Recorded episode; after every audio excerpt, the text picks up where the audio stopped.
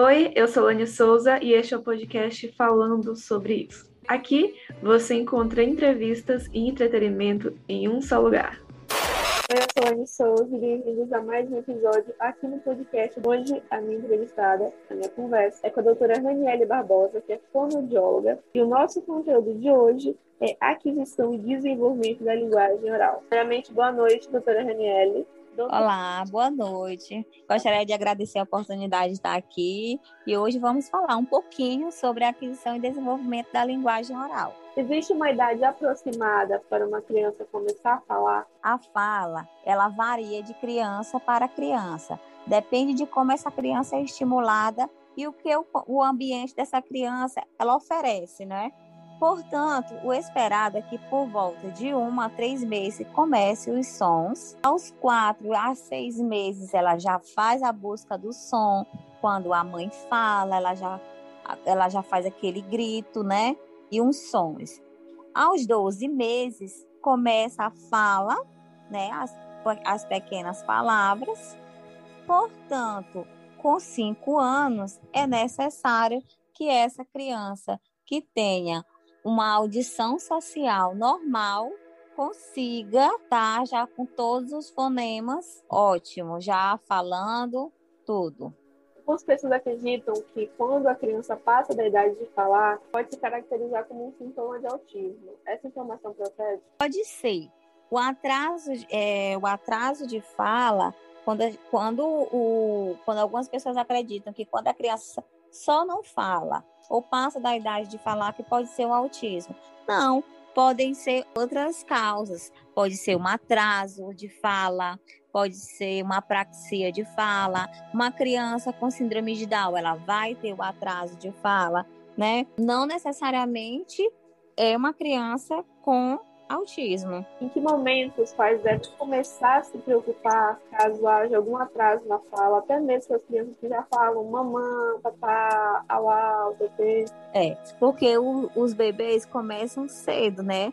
Desde os primeiros dias de vida, já eles não falam, mas o comunicar dele é através de olhares, né? É o choro, até que por volta de um ano vem as esperadas falas. Sempre é necessário procurar um fonoaudiólogo para ter o diagnóstico mais preciso e ser feito de forma, de forma precoce, para a gente já entrar com uma intervenção com fonoterapia, quando necessário. Ah, em relação às escolas, como as instituições, principalmente as de alfabetização, podem, devem tratar, no caso, a linguagem das crianças? Tratar é, seria assim, tratamento, ele deve ser feito dentro do consultório com a fono, né?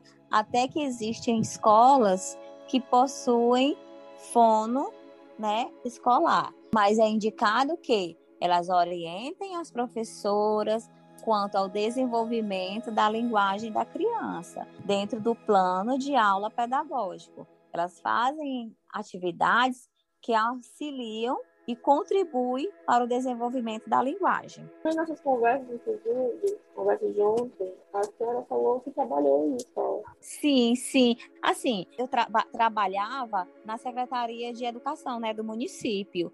E a gente, eu, né, só tinha eu fono na, na, na, secretaria, e a gente trabalha, eu trabalhava de forma orientando, né, os professores, né, com, como as crianças, mas o tratamento em si, né, ele se dá dentro do consultório.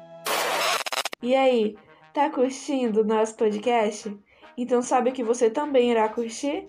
A agência Whitecat, uma agência de marketing que ajuda as redes sociais do seu negócio para que ele cresça de forma eficiente, com clientes satisfeitos e isso tudo ajudando com um bom engajamento para suas redes sociais e com preços que, olha, vou contar para vocês, cabem no bolso. Eu vou deixar o Instagram e o e-mail na descrição deste podcast.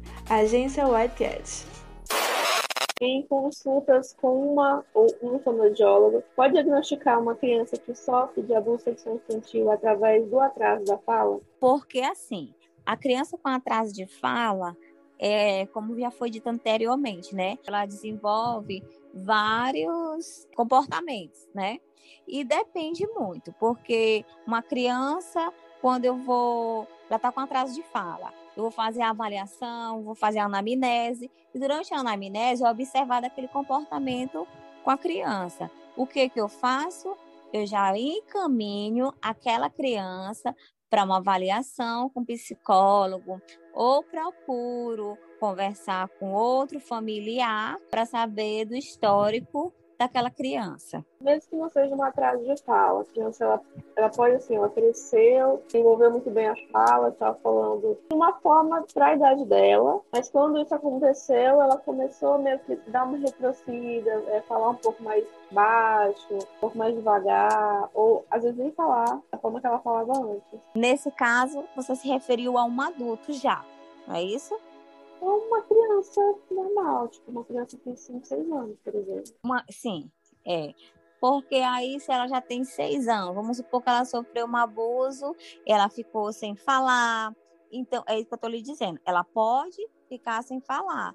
Portanto, sem a fala, ela também apresentou outro comportamento diante aquilo ali. Quando o bebê está começando a sua fase de crescimento, as pessoas se utilizam de uma linguagem, algumas pessoas, de uma forma muito infantilizada. Por exemplo, chamando o cachorro de au, chamando o gatinho de miau. Como se referir a alguns, algumas coisas, algumas pessoas e alguns elementos que convivem com a criança. Como ensinar a criança que este não é o modo adequado de se falar? Porque assim, a criança, ela tem muito como espelho a mãe. E aí o que, que a gente deve fazer?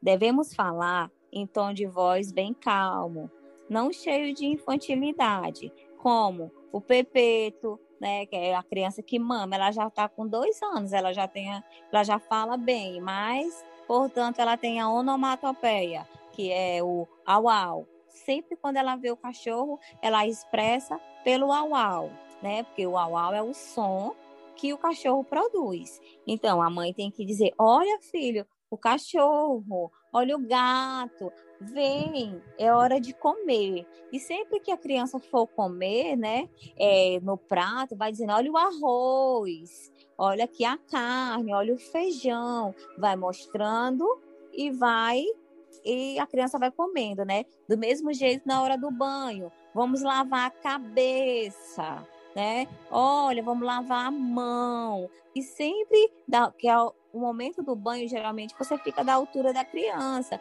E ali você vai conversando. Que, na verdade, a altura da criança tem que ser feita, é, o diálogo tem que ser feito da altura da criança, né? Que eu sempre enfatizo. Você conversa com a criança e você soa assim grosseiramente. Então, elas se sentem tão aconchegadas quando você fica da altura dela, que você conversa e nomeia os objetos da forma normal. É Até porque também, Daniele, com o tempo, né, elas crescem e a fala tem que acompanhar o desenvolvimento delas, né? Que elas não vão completar cinco anos, olha o au au. Não. Elas vão crescendo e, a, e o vocabulário delas vão aumentando. E acho que também é uma fase que a criança está começando a ir para a escola, começando a, a se comunicar com outras pessoas, com coleguinhas, com professores. É natural que quando uma criança sofre bullying na escola, ela começar a retroceder a própria fala, falando, por exemplo, de forma enrolada e rápida? Não, não necessariamente, porque quando ela sofre o bullying, pode ser. Se é natural que a criança, quando, é, quando uma criança sofre bullying na escola, ela começa a retroceder a própria fala, né? É, falando de forma enrolada. Não, não, porque tem crianças que sofreu bullying e às vezes ela usa esse bullying para expressar outras coisas, né? Para falar, para as tem delas que são calma e sofrem bullying porque são calma, né? Eu vou citar um exemplo. Aquela menina que senta lá no fundo, que é calada, aí chamam ah, a Mariazinha comportada, ah, a santinha, né? E aquilo ali pode ser que ela vai desenvolver a fala, ela vai passar a deixar de ser acalada para poder conversar mais. Para finalizar, doutora Riniele, a senhora quer acrescentar mais alguma coisa? Não, aí a gente vai falar só sobre a, o desenvolvimento da aquisição, né? E o desenvolvimento da fala. Importante que procure um fonoaudiólogo, né?